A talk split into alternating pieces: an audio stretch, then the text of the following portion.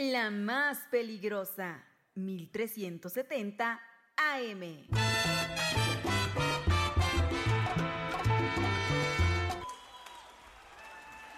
Si huele a caña, tabaco y brea, usted está en Cali.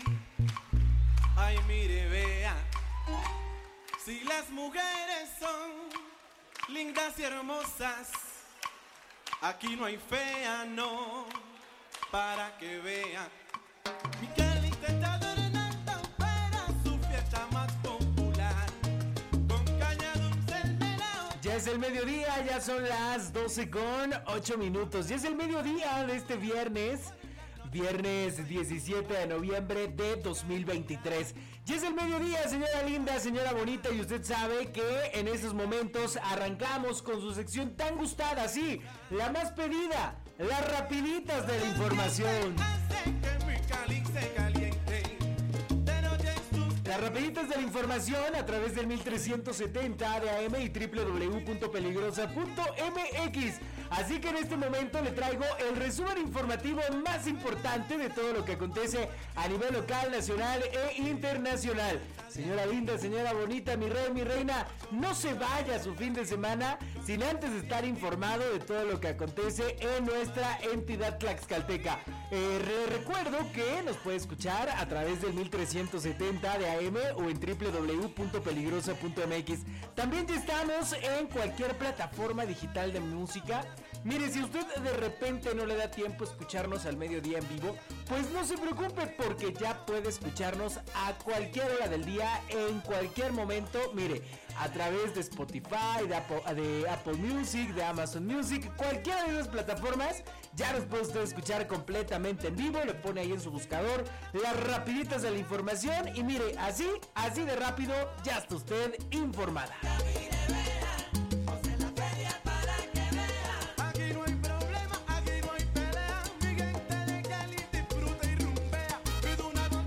Así que vamos rapidísimo a este viaje informativo por las rapiditas de la información. Y mire, yo le cuento que continúa la violencia en Tlaxcala. Ahora encuentran cuerpos sin vida de un sujeto en Zacualpan y en Zacatelco balean a otra persona. ¿De qué se trata? Bueno, pues tras continuar los hechos delictivos en Tlaxcala, al número de emergencias 911 se reportaron dos hechos delictivos que exhiben al gobierno estatal que encabeza Lorena Cuellar Cisneros y contradice, pues, que Tlaxcala es el estado más seguro del país. Mire, se trata de una persona del sexo masculino que se encontraba sobre la vía pública entre el acotamiento de la carretera de cuota Tlaxcala-Puebla y Pastizales.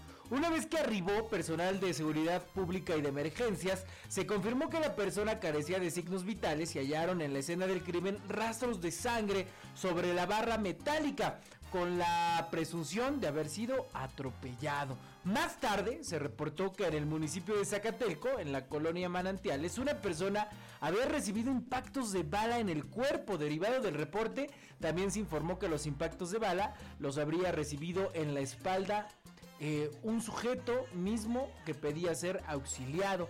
Al lugar arribó personal de seguridad pública y servicios de emergencia para auxiliar al hombre herido. Y sobre esto, pues nadie dice nada. La Secretaría de Seguridad Ciudadana no fijó una postura, no hay un reporte, no hay nada. El gobierno de Tlaxcala, que encabeza Lorena Cuellar, pues sobre estos hechos no dice nada.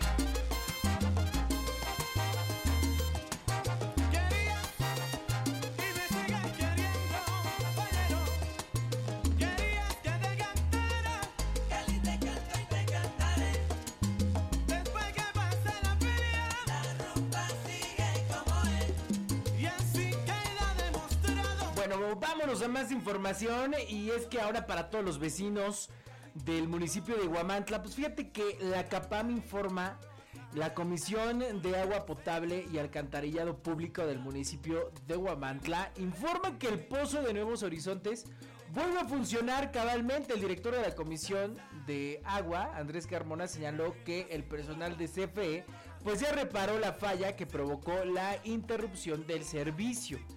Así que bueno, pues ya todos los vecinos del fraccionamiento Nuevos Horizontes pues ya vuelven a tener agua. Derivado de lo anterior, el suministro del vital líquido ha sido restablecido en las zonas afectadas.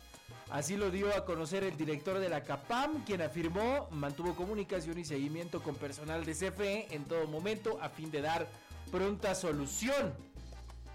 La CAPAM pues agradece a los usuarios la paciencia por este tema de el corte de agua el día de ayer y es que sí todos en todos los vecinos ahí de del fraccionamiento Nuevos Horizontes, Viva, Tierra y Libertad, pues se preguntaban qué pasó, hasta cuándo vamos a tener agua. Las buenas noticias es que ya ya quedó restablecido el sistema de agua. El pozo ya está funcionando, mejor dicho. Esto se debió a una falla de Comisión Federal de Electricidad, pero que ya fue reparada.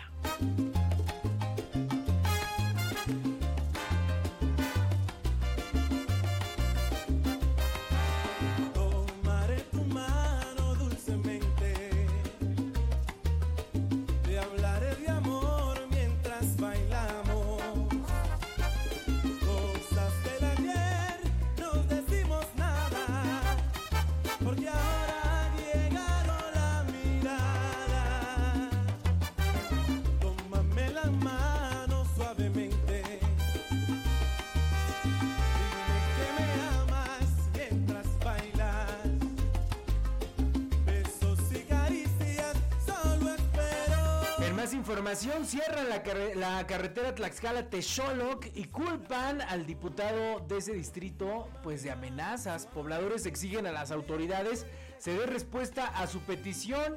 Y es que desde la tarde de ayer, jueves, pobladores del fraccionamiento Infonavit de San Diego Metepec decidieron cerrar la carretera Tlaxcala-Texoloc por el retiro de reductores de velocidad. Los quejosos dijeron que la carretera la agarran de autopista y esto genera un riesgo para la gente que habita en la zona, por lo que hace poco tiempo pues colocaron unas boyas, sin embargo, supuesto personal de la Secretaría de Movilidad y Transporte pues las retiró al no estar autorizadas. Los pobladores culpan al diputado Miguel Ángel Covarrubias, ya que previamente los había amenazado. Esta situación provocó el enojo de decenas de pobladores que exigen a las autoridades se dé respuesta a su petición. Así que pues toma tus precauciones sobre la carretera Tlaxcala Texoloc porque está cerrada.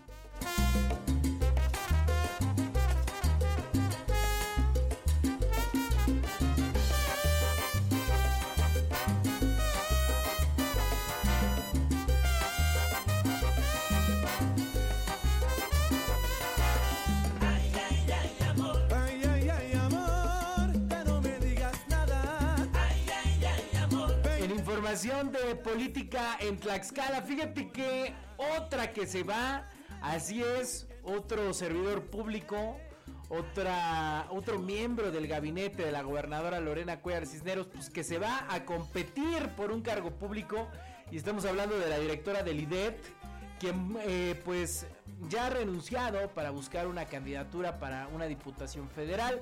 Con antelación se informó que la maratonista Madaí Pérez hace unos días se registró en el proceso interno de Morena y pretende ser beneficiada con una candidatura. Trascendió que la tarde del día de ayer, Madaí Pérez Carrillo, titular del Instituto del Deporte del Estado de Tlaxcala, habría renunciado al cargo en busca de una candidatura federal. Aquí ya le había comentado hace unos días que se había registrado ella al proceso interno de Morena. Eh, esto es información preliminar, pues hasta el día de hoy no se ha emitido un posicionamiento oficial. Bueno, de por sí que estamos acostumbrados a que el gobierno del estado nunca da un posicionamiento oficial, pero bueno, eh, es un hecho que la pues ex directora ¿no? del Instituto Tlaxcalteca del Deporte en Tlaxcala pues busca dedicar tiempo completo para atender sus aspiraciones. Cabe mencionar que hasta el momento los únicos funcionarios que se han retirado de la administración para dedicarse al trabajo proselitista es Sergio González Hernández, ex secretario de gobierno, y Alfonso Sánchez García, ex secretario de infraestructura. Sigue pendiente la renuncia de Ramiro Vivanco Chedragui, que está al frente de la oficialía mayor, el poblano Ramiro Vivanco, que también se, se inscribió a este proceso y pues él no ha renunciado, así que pues esperemos que lo haga, que siga el ejemplo de sus otros compañeros. Bueno, falta la renuncia del poblano Ramiro Vivanco Chedraui, que está al frente de la Oficialía Mayor de Gobierno,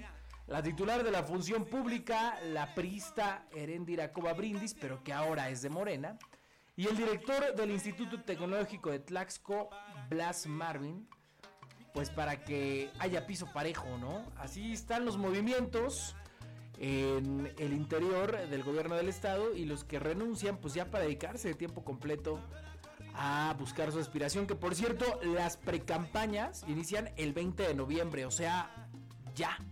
Se sabe gozar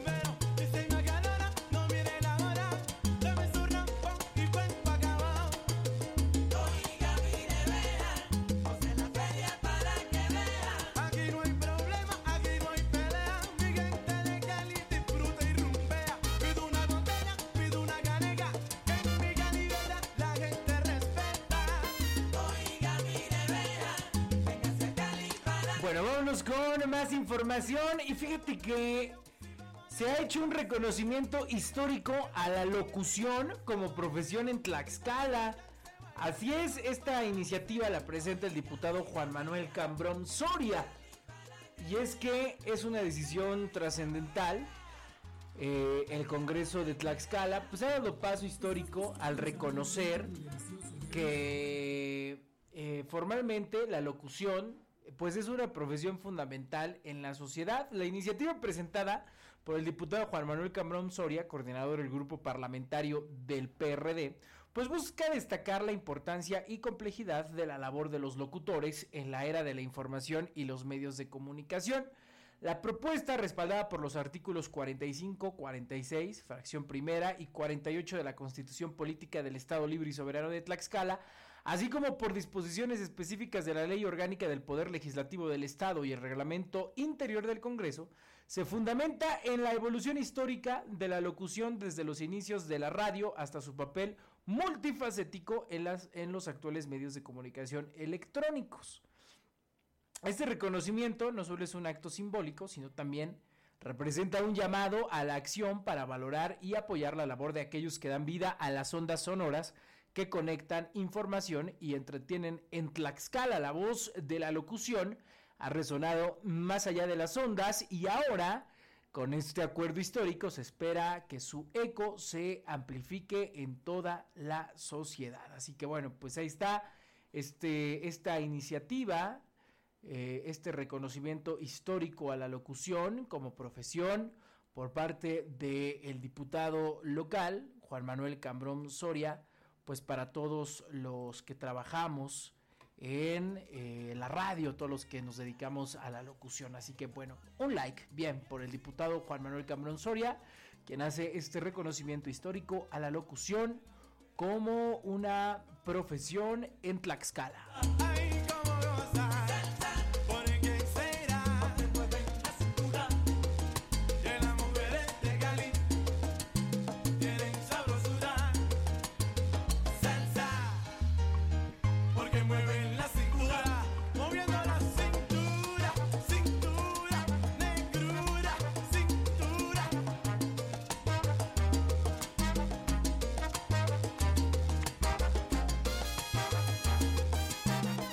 Vámonos a información de carácter nacional y es que yo le cuento que Leonardo Lomelí toma protesta como rector de la UNAM.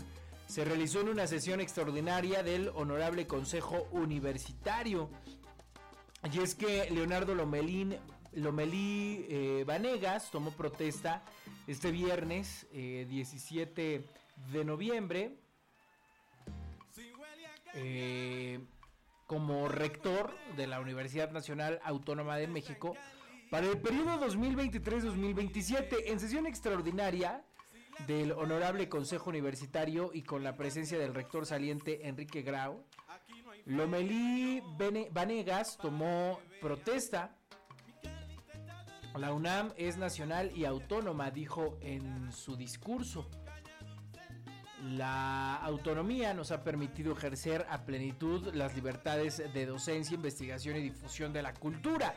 La autonomía es una condición necesaria para las instituciones académicas y también para que podamos formar ciudadanos críticos y comprometidos con la solución de los problemas que aquejan a México y al mundo, dijo al mencionar que la defensa de la máxima casa de estudios será una prioridad. Expresó que la UNAM es una casa de estudios en la que confluyen todas las clases sociales y todas las ideologías. Es nuestra pluralidad eh, el que resida gran parte de nuestra fortaleza, de ahí la importancia de defenderla ante cualquier pretensión de imponer visiones que se asuman como las únicas válidas, declaró el nuevo rector de la Universidad Nacional Autónoma de México, Leonardo Lomelí.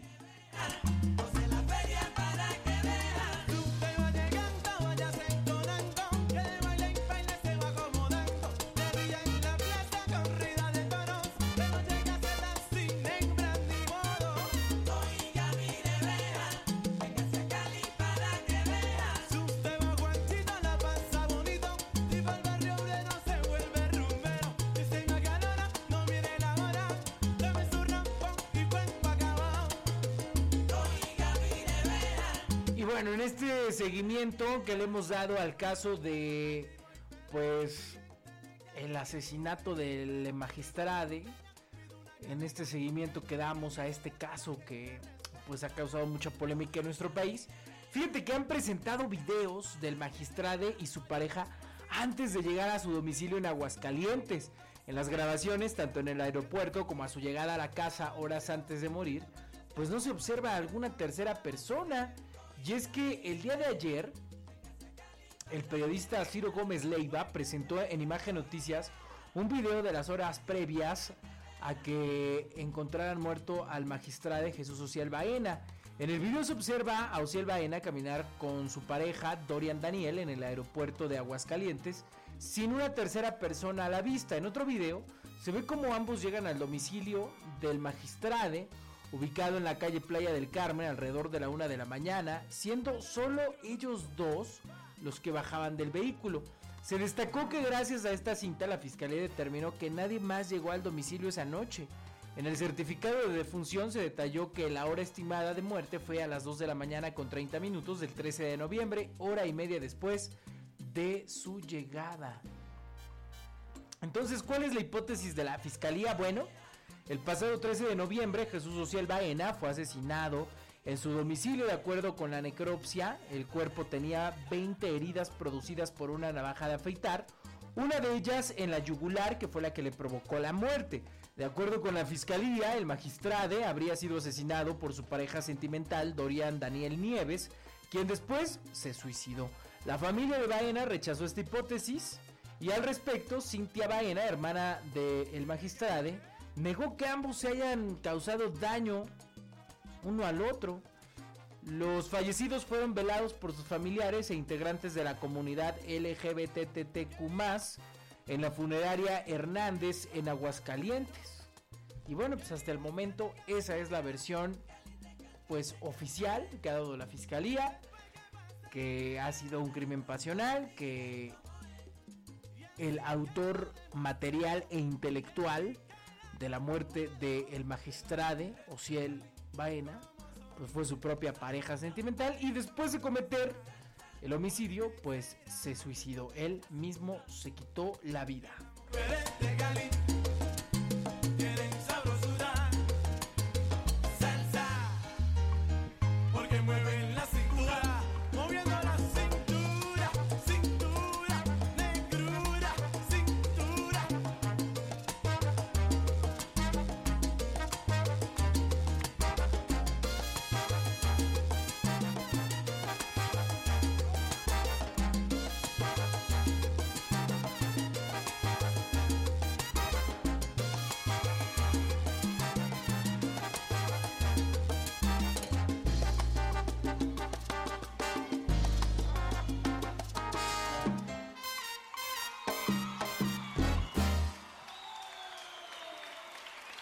Gracias, muchas gracias. Caña, tabaco y brea, usted está en Cali. Ay, mire, vea. Bueno, y en otro tipo de información, ya en información mucho más amable, pues yo le cuento que eh, ayer se llevó a cabo la entrega del el Grammy Latino desde Sevilla, en España. Y bueno, usted sabe que en la más peligrosa, pues somos 100% salseros aquí, las 24 horas del día, además de información, de noticias y de programas de contenido. Pues la música que le programamos es solo salsa. Y estamos muy contentos porque el grupo Nietzsche ganó el Latin Grammy por mejor álbum de salsa. La emblemática agrupación de salsa se llevó el gramófono en la gala celebrada, ya le decía usted, en Sevilla, por su LP Nietzsche Sinfónico, grabado junto a la Orquesta Sinfónica Nacional de Colombia. Y es que la edición 24 de los Latin Grammy, pues se llevó a cabo en el continente europeo. Y la agrupación colombiana, pues ganó su segundo Grammy en la historia.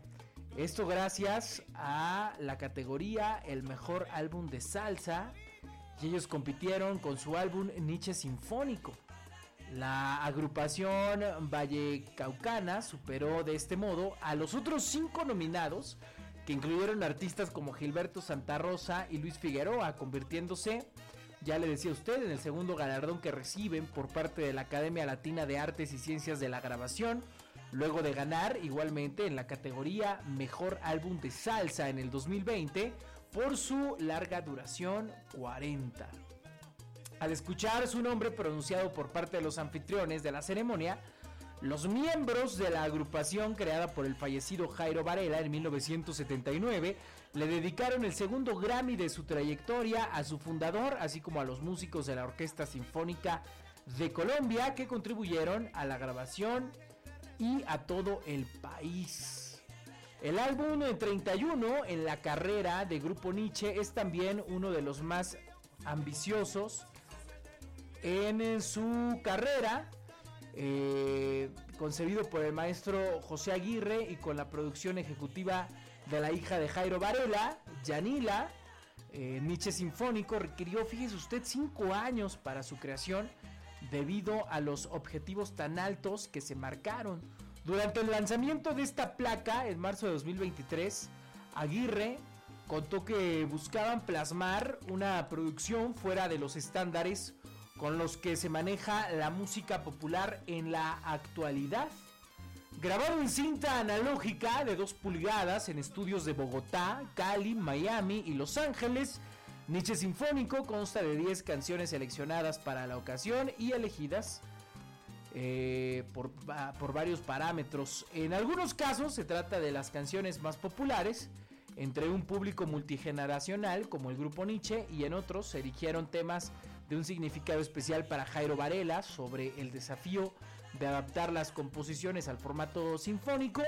Juan Antonio Cuellar, director general de la Orquesta Sinfónica Nacional de Colombia, dijo que no fue solo un acompañamiento, no es que el grupo Nietzsche tocara y la orquesta sinfónica fuera por detrás acompañándolo, sino que es el resultado de un disco de todo el poder salsero de Nietzsche con la magia interpretativa de la Sinfónica Nacional. O sea, no fue la típica fusión en la que la orquesta sinfónica va por detrás, sino que se dio un diálogo más interesante entre ambas agrupaciones. Fíjese usted que en total fueron 102 músicos los que contribuyeron a la grabación, ganadora de Latin Grammy, que ya fue presentada en Bogotá en agosto pasado en una función especial celebrada en el Movistar Arena. Así que bueno, pues desde aquí le enviamos una felicitación enorme, grande al grupo Nietzsche por ganadores, por ser ganadores de este Latin Grammy en la categoría de mejor álbum de salsa, por este álbum Nietzsche Sinfónico en colaboración con la Orquesta Sinfónica Nacional de Colombia. Así que usted, señora linda, señora bonita, si tiene oportunidad este fin de semana de escuchar este grandísimo álbum, pues yo se lo recomiendo, es nuestra recomendación de esta semana.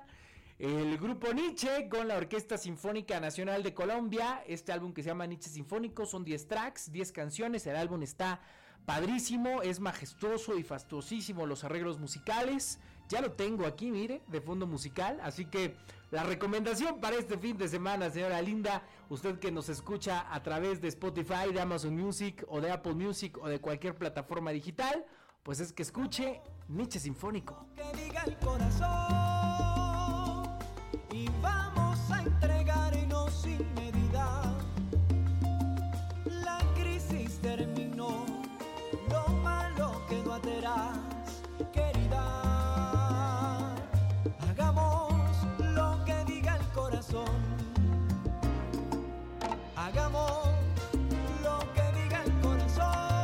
de fondo musical, hagamos lo que diga el corazón, el primer sencillo del grupo Nietzsche en su álbum Nietzsche Sinfónico. Bueno, pues ahí está, se llevó a cabo la ceremonia el día de ayer de Latin Grammy. Hubo muchas cosas para analizar, pero en lo que nos concierne a la salsa, pues ahí están los ganadores. Son las 12 con 34 minutos. Muchísimas gracias por habernos acompañado en las rapiditas de la información. Este ha sido el resumen informativo más relevante hasta este momento.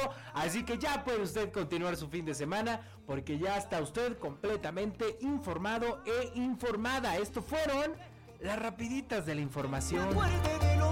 Así bonito, romántico, sinfónico. que tiene lo que te falta a ti. Tiene lo que me falta a mí. Hagamos lo que diga el corazón. Yo soy Christopher y le doy las gracias por haberme acompañado en estas rapiditas de información. Que tenga usted buen, buen fin de semana y aquí nos estamos escuchando el próximo lunes a partir del mediodía en otro viaje informativo por las rapiditas de la información. Que tenga bonita tarde.